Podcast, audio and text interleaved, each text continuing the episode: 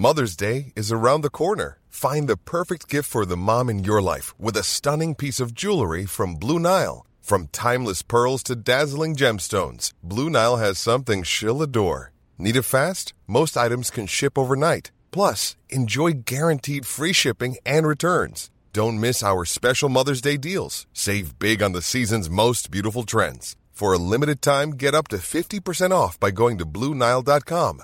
That's Bluenile.com.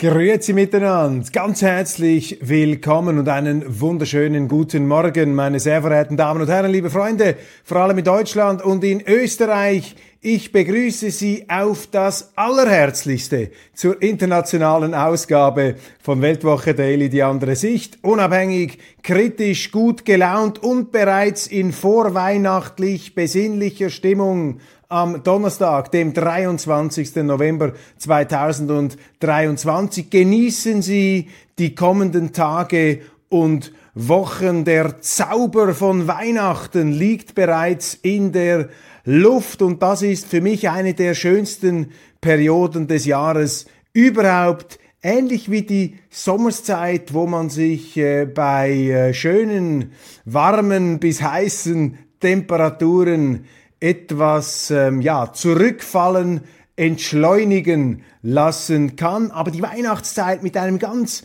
speziellen auch Familienzauber oder Freundschaftszauber für mich immer wieder überwältigend, welche Begegnungen man da haben und genießen kann. Also genießen Sie diese Zeit. Man muss sowieso jeden Tag, der einem gegeben ist, jeden Tag, der einem geschenkt ist, den muss man genießen, auch und gerade in diesem Europa der himmeltraurigen politischen Führungen, wo das Tafelsilber, der von unseren Vorfahren erwirtschaftete Wohlstand mit beiden Händen zum Fenster rausgeschmissen wird, aber in Europa zum Glück trotz allem und immer noch sind wir ja doch einigermaßen verschont von den Kriegen und Konflikten, die in anderen Weltgegenden toben. Also mein vorweihnachtliches Plädoyer Carpe diem, genieße und pflücke den Tag. Genieße auch die Weltwoche. Heute erscheint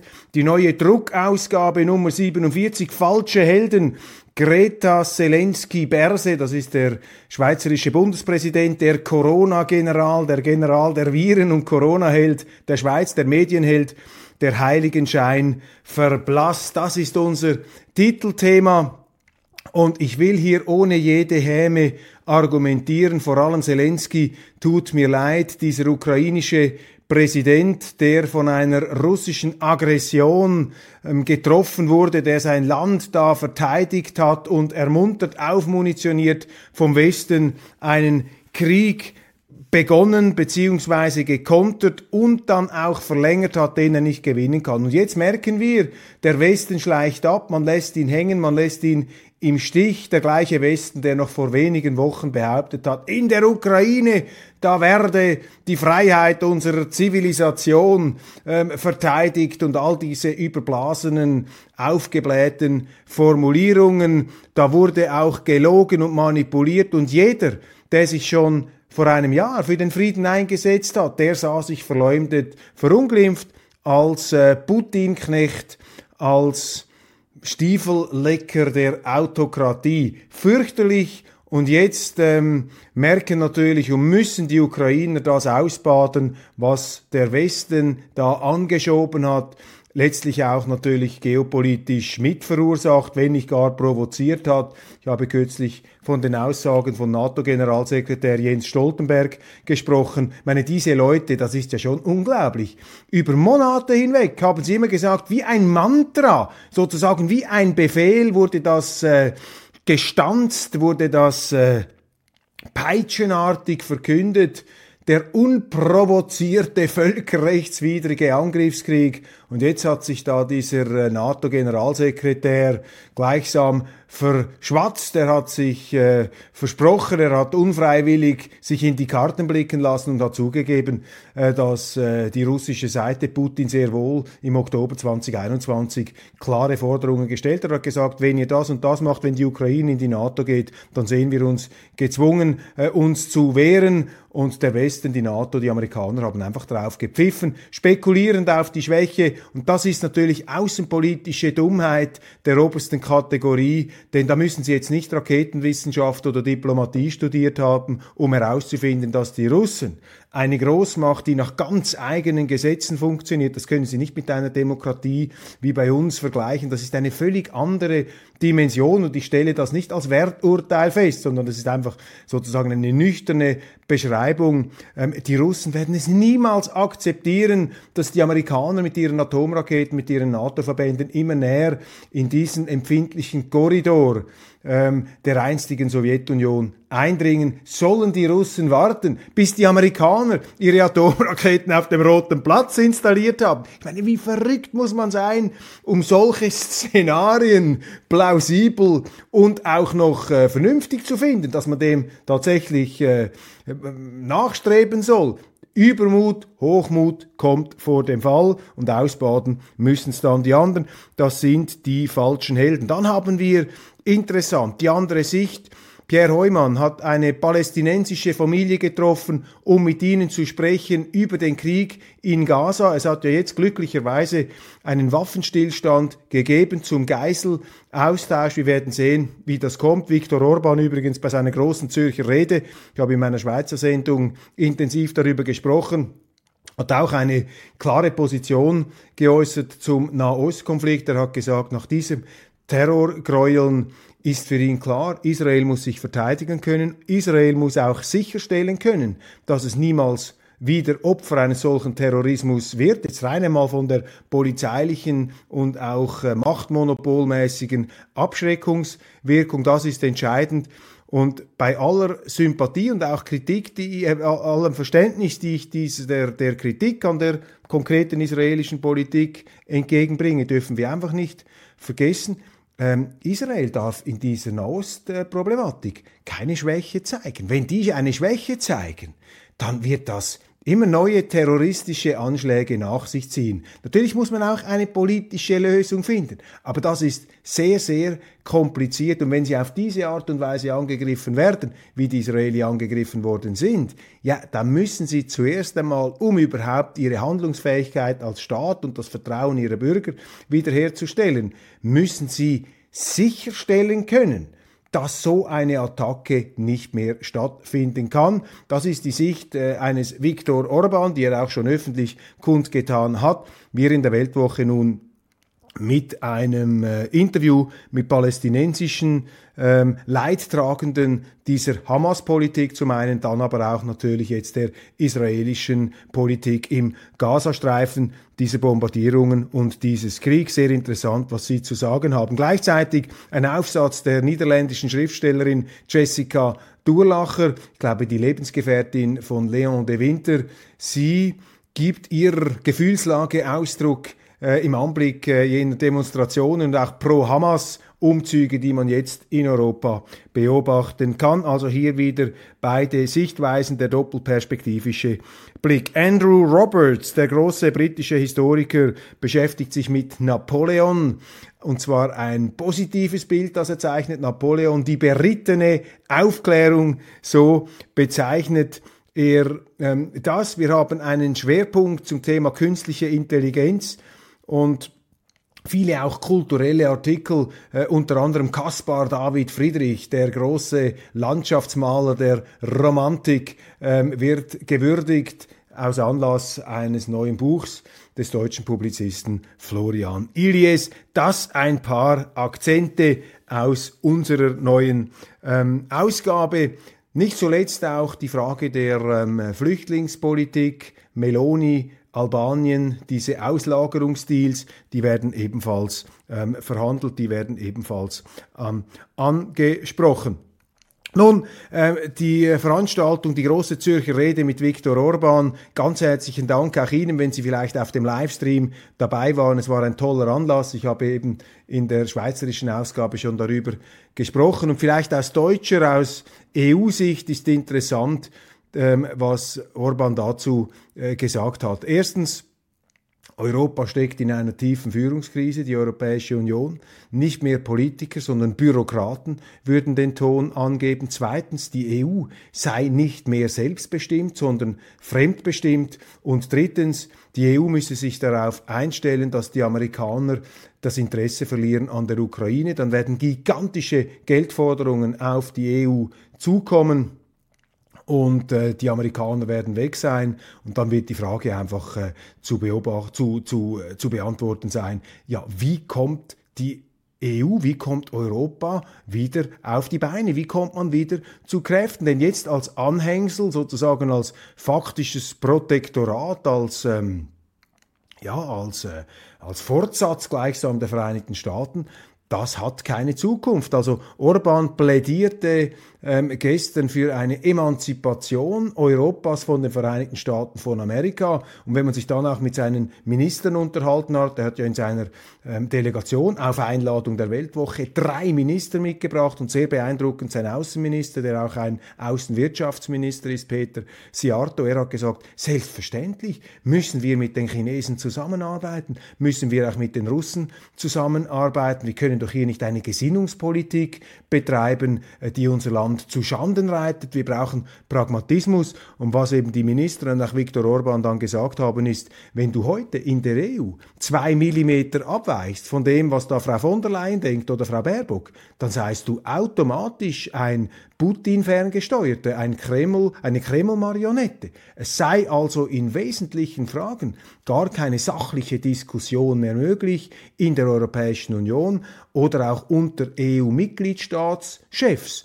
Und das sind natürlich alarmierende Aussagen, die Ihnen die Dysfunktionalität dieses Gebildes aufzeigen. Und deshalb ist hier höchste Alarmbereitschaft gefragt auf Seiten der Bürger. Und Viktor Orban sagt, äh, Deutschland sei mit diesen politischen Kräften da im Mainstream da sehe er keine äh, positive Entwicklung. Er könne sich nicht vorstellen, nicht einmal bei der CDU und der FDP, dass die noch einmal den, den Karren da rumdrehen können, hat sich da allerdings äh, nicht auf die Äste herauslassen wollen, weil wir ja vor allem auch über die Schweiz ähm, gesprochen haben. Sehr interessant dann zur Ukraine noch gescheiterte Strategie, also der Plan des Westens mit Sanktionen und der nibelungentreuen Unterstützung Zelenskis, da Moskau in die Knie zu zwingen, das sei weg. Jetzt brauche es einen Plan B und dieser Plan B könne nur auf einen Friedensschluss hinauslaufen. Also auch da eine Absage an die Gesinnungspolitik.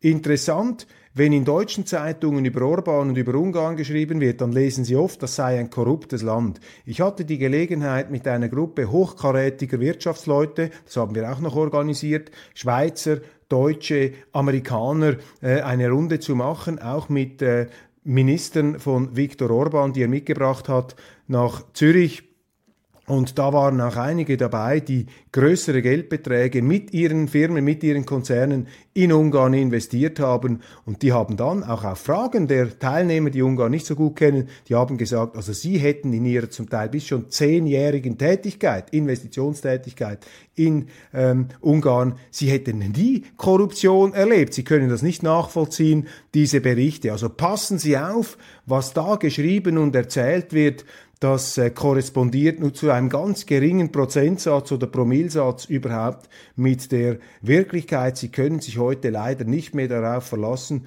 dass sie von ihren Regierungen oder von ihren Zeitungen ähm, einigermaßen, einigermaßen kompetent und auch sachbezogen informiert werden. Das This Mother's Day, celebrate the extraordinary women in your life with a heartfelt gift from Blue Nile. Whether it's for your mom, a mother figure, or yourself as a mom, find that perfect piece to express your love and appreciation. Explore Blue Nile's exquisite pearls and mesmerizing gemstones that she's sure to love. Enjoy fast shipping options like guaranteed free shipping and returns. Make this Mother's Day unforgettable with a piece from Blue Nile. Right now, get up to 50% off at BlueNile.com. That's Bluenile.com. A lot can happen in the next three years. Like a chatbot may be your new best friend.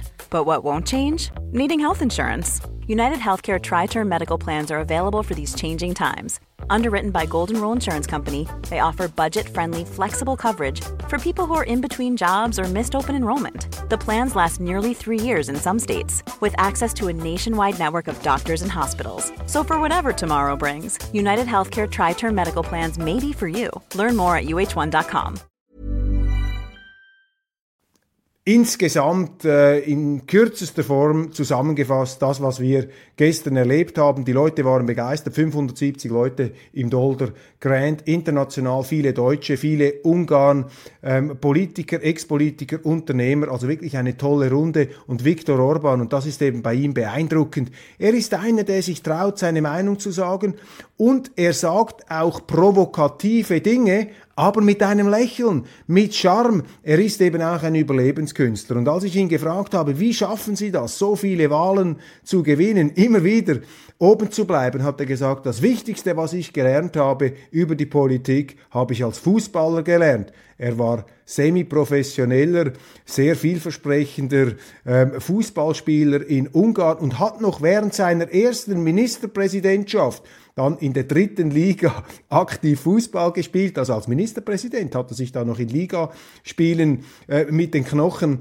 exponiert und er hat dann erzählt, das sei dann der Sport gewesen, der Gegner am liebsten ihm, dem Premierminister hier sozusagen reinzugrätschen. Und er habe gelernt, im, äh, auf dem Fußballfeld sich durchzusetzen und auch in der Kabine sich durchzusetzen, aber eben so durchzusetzen, dass die Mannschaft nicht in die Luft fliegt, sondern dass man mit allen eben im Gespräch bleiben kann. Und ich glaube, das ist auch etwas Beeindruckendes, wenn ich vielleicht etwas in die konservative Szene in Deutschland schaue. Da gibt es ja auch viele extrem beschlagene, kluge Politiker, wenn ich da an einen Tino Chrupalla denke, eine Alice Weidel, an andere, Beatrix von Stroch, das sind ja alles intelligente Leute auf Seite der AfD, auch der vielfach verteufelte Björn Höcke, der da immer wieder heruntergestampft wird. Wenn man ihm mal zuhört, zum Beispiel auch in Interviews mit Phoenix und so weiter, dann sehen Sie, wie diese Leute auch gut argumentieren können. Das hat übrigens Viktor Orban auch gesagt. Du musst gut argumentieren können, sonst hast du keine Chance. Aber was Orban vielleicht diesen Exponenten der AfD voraus hat, er geht nicht so manchmal schnarrend oder brutal mit den Gegnern Gegner ins Gericht, sondern er schafft es irgendwie da noch die Kurve zu kriegen, ohne sich zu verbiegen, ohne das Süßholz zu raspeln, sachlich, provokativ, aber irgendwie so, dass die Milch nicht sauer wird. Das ist natürlich auch etwas die Kunst, denn am Schluss müssen sie auch im Mainstream überleben können. Zu viele Hunde sind des Hasen Feind und deshalb müssen sie aufpassen, dass sie sich nicht zu viele Feinde machen. Ist ja keine Kunst, sich äh, Feinde zu machen. Kommen wir auf Deutschland. Die dysfunktionale Ampel, da zeigen sich nun auch akute Anzeichen einer Ministerdepression. Ich glaube, gestern bei Lanz ist aufgetreten äh, Robert Habeck, der Wirtschaftsminister, und der hat etwas gewirkt wie ein Mann, bei dem es intern eine Birne geputzt hat, wie wir in der Schweiz sagen. Es hat eine Birne geputzt. Wie ein Licht, das da eine Birne, äh, wo da der Leuchtdraht zerfallen ist, wo kein Licht mehr äh, scheint, so wirkt er etwas abgelöscht, macht er da den Eindruck, ein Wirtschaftsminister, der ja das äh, wirtschaftlich nicht unbedingt zu seiner Kernkompetenz zählen können, wie wir wissen seit dieser äh, genialen Sendung von Frau Maischberger, als sie ihn über die Insolvenz ausgefragt hat. Aber jetzt faktisch im Grunde ist diese Regierung finanztechnisch äh, nicht mehr handlungsfähig. Also auch diese gigantischen Subventionsorgien, die man da in diesen Klimafonds äh, herumjongliert hat, äh, diese Orgien sind jetzt gestoppt worden. Das sei auch verfassungswidrig. Das ist unglaublich. Und das sind natürlich alles ähm, Symptome eines Groundings. Also was hier groundet in Deutschland meines Erachtens ist diese überschießende, übertriebene Gesinnungs- Politik, dieser Gesinnungsfuror, diese Gesinnungsausschweifungen, dass man versucht hat, sozusagen die Realität zu beseitigen, eben auf dem Hochaltar dieser grün-roten Umverteilungs- und Regulierungsorgien. Und es ist ja beängstigend genug, wie weit diese Politik in Deutschland ähm, gediehen ist. Und wie ich übrigens gehört habe aus dem Stab von Viktor Orban, ist es durchaus so, dass also die deutschen Industriekapitäne und die Unternehmer, die sind für Kooperation, für Zusammenarbeit mit China, mit Ungarn, mit anderen Staaten Übrigens die Vereinigten Staaten von Amerika, meine Damen und Herren, Joe Biden, haben Sie das gesehen? China, die sind schon wieder Händchen haltend, während man gegen außen da sagt, ja, die Chinesen sind unser großer Feind, die machen doch schon längst wieder Geschäfte, aber die Dummen, die Idioten im Umzug, das sind die Europäer, die dann diesen Gesinnungs diesen Gesinnungswahnsinn mitmachen. Und die Deutschen gerade in dieser Regierungszusammensetzung, die sind ein Megafon dieser wirklichkeitsfeindlichen Gesinnungspolitik. Aber das groundet jetzt und sie merken, das geht nicht mehr. Die Frage ist halt einfach, äh, kann die CDU, ist hier die CDU mit Friedrich Merz stark genug oder aber ist die AfD jene Partei, die eben jene innere Substanz bei sich entdecken muss und auch das Vertrauen gewinnen muss, eben von noch mehr Deutschen, denen es kalt den Rücken runterläuft, ob zu Recht oder zu Unrecht, wenn sie an bestimmte Exponenten oder Mitläufer der AfD denken. Das sagen mir auch viele Wirtschaftsleute, die sagen mir Deutsche, ich würde ja längst die AfD wählen, aber da marschieren noch so viele schummrige Gestalten mit. Also da ist auch noch viel Überzeugungsarbeit zu leisten.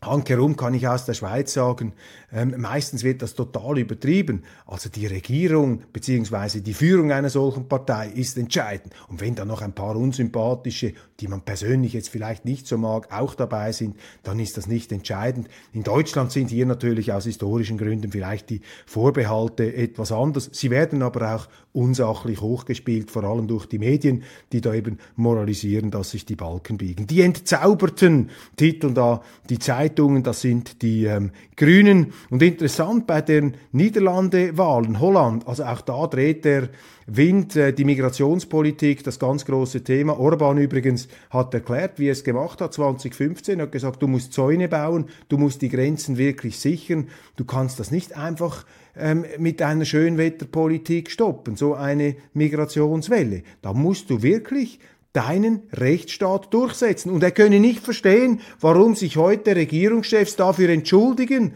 dass sie ihre Gesetze ernst nehmen. Er habe da keinen Zaubertrick gemacht, damals, 2015 oder heute. Er sagt einfach, wir haben unsere und auch die EU-Migrationsgesetze angewendet und die Instrumente des Staates benutzt, um, diese, um diesen Gesetzen Nachachtung zu verschaffen. Das ist eben keine Hexerei, aber da wird ein derartiges Theater und ein rhetorisches Brimborium darum herum veranstaltet, dass man ihnen versucht, da quasi das Hirn fusselig zu reden, dass man gar nicht mehr sieht, vor lauter, vor lauter Konzepten und vor lauter Geschwätz sieht man die ganz einfachen Tatsachen nicht mehr, dass eine Regierung zuständig ist, die Gesetze auch im Migrationsbereich ähm, anzuwenden. Viktor Orban fordert Reflexionsphase über europäische Ukraine-Politik. Ja, das deckt sich mit den Aussagen, die er hier gemacht hat, dass man einen Plan B braucht, dass es Frieden braucht und dass eine Zusammenarbeit mit Russland, mit China für Europa absolut vital ist, auch wirtschaftlich, sonst gehen bei uns die Lichter aus.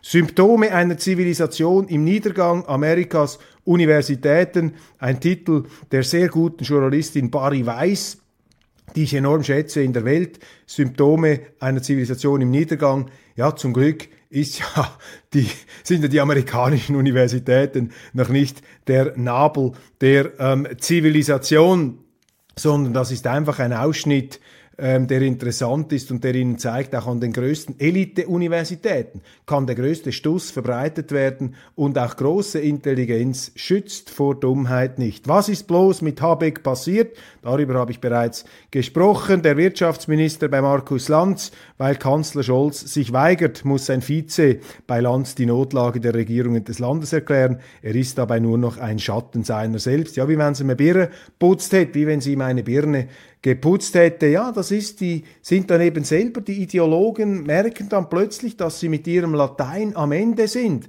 Und dann ist diese ganze rhetorische Prachtentfaltung plötzlich nur noch ein äh, verstaubter Aschenbecher. Das ist dann sozusagen ein Trauerspiel wenn diese Eloquenz, die zuvor so blendend und auch blenderisch ähm, eingesetzt werden konnte, wenn da plötzlich die Wirklichkeit zurückschlägt. Die Wirklichkeit gewinnt, meine Damen und Herren, und das gilt auch für Journalisten. Wir müssen probieren, die Wirklichkeit äh, zu finden, die Wirklichkeit zu beschreiben, der Wirklichkeit nahezukommen und nicht die Traumgebilde, die Einbildungen und Hirngespinste unseres äh, äh, Fantasievermögens hier äh, mit der Wirklichkeit zu verwechseln. Ich danke Ihnen ganz, ganz herzlich für die Aufmerksamkeit. Das war's von Weltwoche Daily International. Morgen ist bereits Freitag und vergessen Sie nicht, Weihnachten kommt. Wir haben wunderschöne Wochen vor uns, wirtschaftlich angespannt natürlich, leider aufgrund der politischen Fehler, aber trotz allem versuchen Sie hier das äh, besinnliche Weihnachtsgefühl nicht gänzlich ähm, verdrängen zu lassen durch die Garstigkeiten der Politik und unserer Nachrichten. Machen Sie es gut, bis bald, ich freue mich, wenn wir uns morgen wiedersehen.